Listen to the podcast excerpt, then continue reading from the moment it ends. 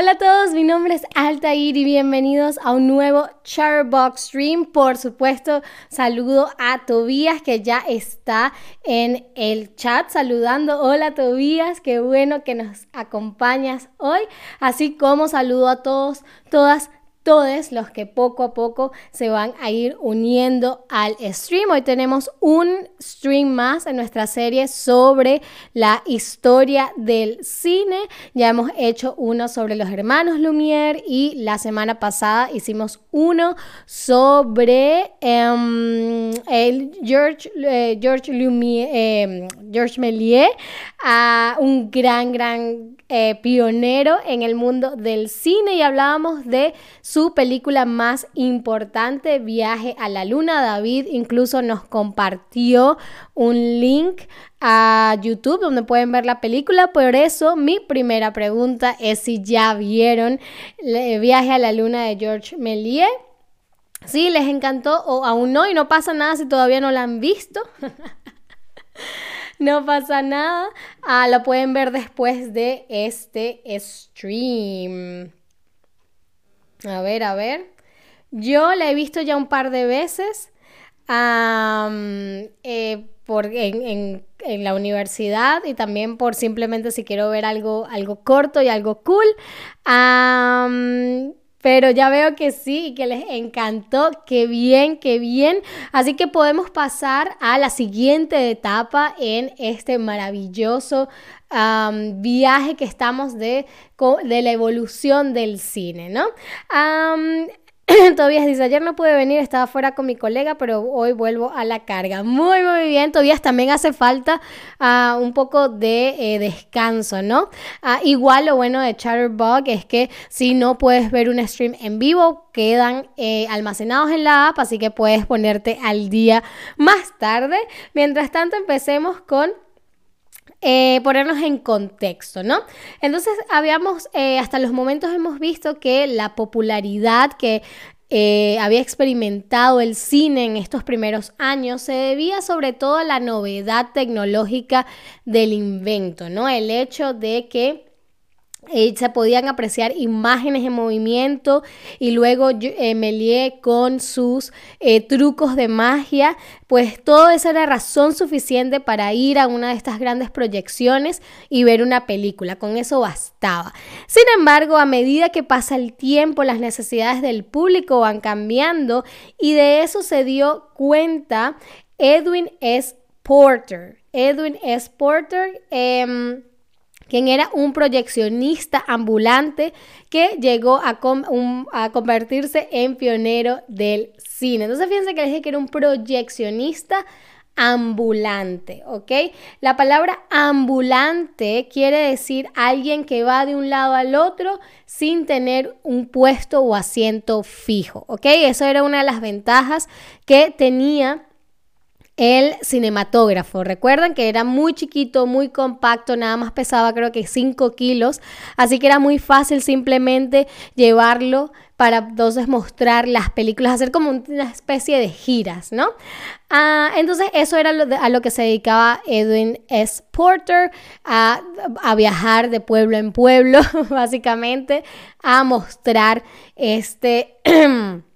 a mostrar el cine, ¿no? El invento del cine de alguna manera. Él trabajaba para la compañía de cine de Thomas Edison y en sus viajes proyectando películas fue observando aquello lo que la gente le gustaba, aquello que no, trucos y usos específicos que se le podía dar a las tomas, etcétera, que generarían una reacción en concreto en la audiencia. Y así fue como empecé eh, con estas observaciones, decidió empezar a rodar sus propias películas, ¿ok? Fíjense que dije que eh, quiso empezar a rodar sus películas. Ustedes probablemente conocen la palabra rodar como eh, lo que hace algo bajo una pendiente, ¿no? Este movimiento que rueda. pero ¿por qué decimos rodar una película? Em, se dice rodar una película, película, película o ah, tengo un rodaje porque la cinta ¿no? de película con la que se, graba la imagen, ¿no? ¿no? lo que se utiliza, en donde se graba la imagen, mejor dicho, esa cinta de película rueda ¿no? En el rollo de la película. Esa cinta viene enrollada y a medida que se van capturando las imágenes, la cinta de película va rodando, ¿no? Entonces, cuando la cinta está rodando, quiere decir que se está grabando algo, ¿ok? Se está filmando. Por eso es que en español decimos, ah, tengo rodaje, ah, voy a rodar, porque mientras la cinta está rodando, entonces, eh, ah, estamos grabando, ¿no? Obviamente hoy en día no se, no se filma con película o en, la mayoría de los casos. Sin embargo, se sigue diciendo, ¿no? Ah, tengo un rodaje así las cámaras sean digitales. entonces, bueno, seguimos con la historia de Porter porque hasta ese momento, si se han dado cuenta con las películas o, los ejemplos que hemos, de los que hemos hablado hasta ahora, las películas se eh, concentraban más que todo en un espectáculo ¿no? bien sea eh, ver llegar un tren a la estación o con los trucos de magia de Melie, ¿no? Como los que hablábamos la semana pasada. Sin embargo, gracias a Porter, el foco empieza a cambiar más hacia la narración, es decir, hacia contar una historia. Ya habíamos visto, por ejemplo, en eh, Viaje a la Luna y una historia, ¿no? Unos, unos, astronautas quieren ir a la Luna, ok. Sin embargo, eh, con Porter, eh, pero lo más importante de las películas de Méliès seguía siendo los trucos de magia, ¿no? Pero con Porter, él busca y consigue maneras de hacer que nosotros como audiencia nos interescamos, nos involucremos emocionalmente con los eh, personajes y con lo que sucede, ¿no? Es así que em, Porter recurre a algo que se llama montaje paralelo, ¿ok? El montaje paralelo es un término eh, que se refiere a la edición de las películas, ¿no? y es, eh, consiste en cortar entre sí planos de escenas diferentes para crear la noción de que ambas están ocurriendo al mismo tiempo. ¿Eso qué quiere decir? Hasta los momentos lo que hacían eh, con las películas era que se grababa eh, lo que se conoce como un tableau, ¿no? Un, un, plano fijo en el que ocurría toda la acción, luego se cortaba otra escena, ¿ok? Y se asumía, el público asumía que, ah, la escena siguiente es el momento después. Y las películas estaban contadas de manera cronológica. Ahora con el montaje paralelo, Porter nos va a mostrar cómo se pueden contar la, la, ocurrencia de dos hechos al, simultáneos. ¿no? Entonces vamos a ver un ejemplo. Fíjense acá. Em, acá vemos, me tengo que poner a este lado, Acá vemos como el bombero este, eh, está eh, rescatando a la mujer y luego afuera vemos a los otros bomberos. Entonces las dos opciones están pasando al mismo tiempo. Incluso hay una especie de continuidad. Fíjense cómo él sale por la ventana y luego vamos a cortar y lo vemos saliendo por la ventana. Eso era algo súper novedoso para la época. Nadie lo había hecho y da esta idea de que ah, las acciones están pasando una eh, simultáneamente a la otra. Esto es algo que está sucediendo, esto es lo que está sucediendo en el cuarto, esto es lo que está sucediendo afuera, ¿ok?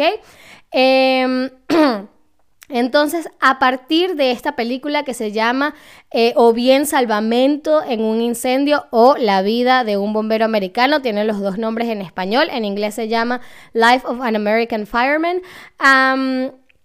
Con esta película los cineastas empiezan a darse cuenta de que pueden eh, manipular la percepción del tiempo en las películas, lo que fue un gran avance a nivel narrativo para el cine. Además del el montaje paralelo, Edwin Porter también empieza a utilizar movimientos de cámara, ¿no? Hasta los momentos, eh, la mayoría de las películas, o bueno, casi todas las películas, o todas las películas, tienen una cámara fija, ¿no? Es lo que les decía, un tableau. La cámara se queda ahí y... Em, nosotros los actores eh, hacen la acción, ¿no? Hacen la escena. Y eso es todo, pero la cámara siempre se ha mantenido fija. El eh, Porter empieza a mover la cámara con fines narrativos, ¿no? Que es lo más importante, que es lo que deben hacer los, el los movimientos de cámara. Entonces, uno de los más importantes es el paneo, lo que se conoce como el paneo, que es el movimiento en el cual la cámara se mueve hacia los lados sobre su mismo eje. Entonces, la cámara está así, ¿no? Está paradita y me muevo hacia los lados. Entonces, esto es un paneo. Entonces, vamos a ver un ejemplo de un paneo en la obra eh, por excelencia de Edwin Porter, eh, el The Great Train Robbery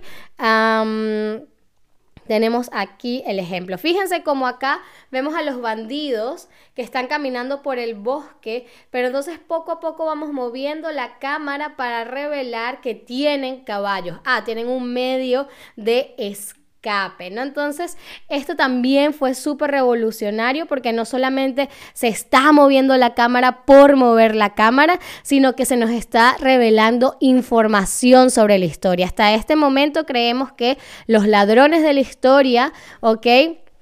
Están escapando a pie, pero luego cuando hacemos el paneo revelamos, oh no, tienen caballos, ¿no? Van a ser mucho más rápidos que la policía. O eso por lo menos es lo que nos hace creer Edwin Porter, ¿ok?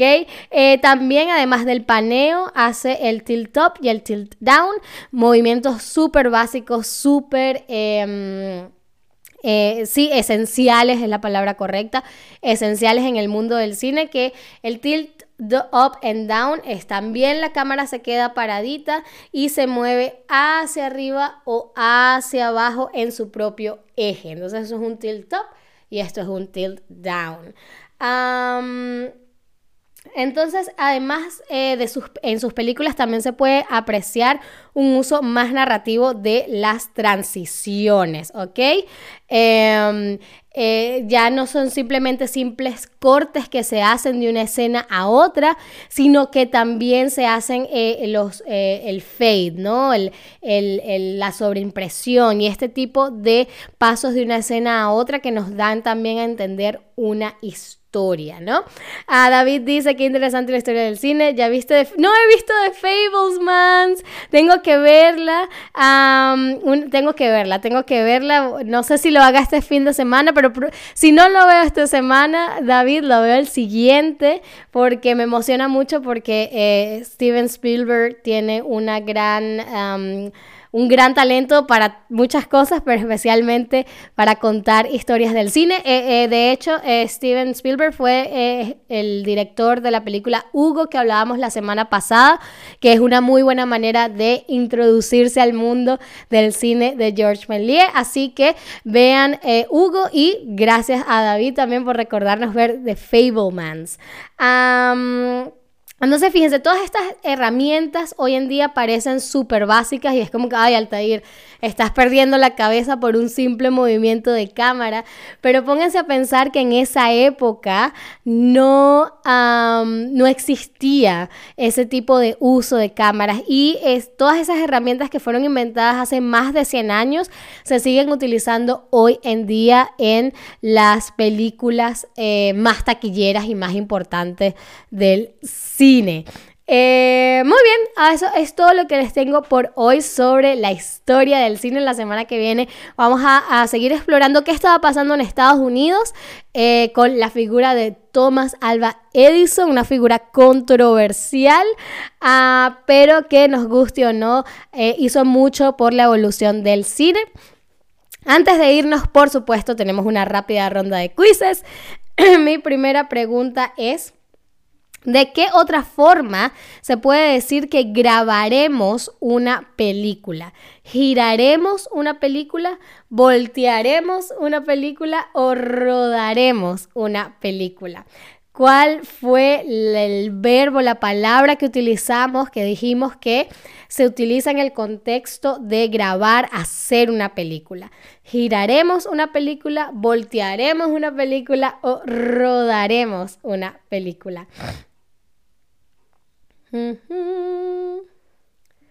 Muy, muy, muy, muy, muy bien. Por supuesto, rodaremos, ¿ok? Rodaremos porque se tiene la idea de que la cinta de película rueda ¿ok?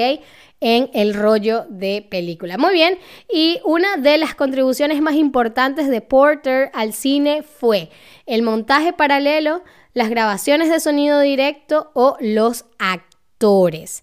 Una de las contribuciones más importantes de Porter al cine fue el montaje paralelo, la grabación de sonido directo o los actores. ¿Recuerdan ese ejemplo que vimos de...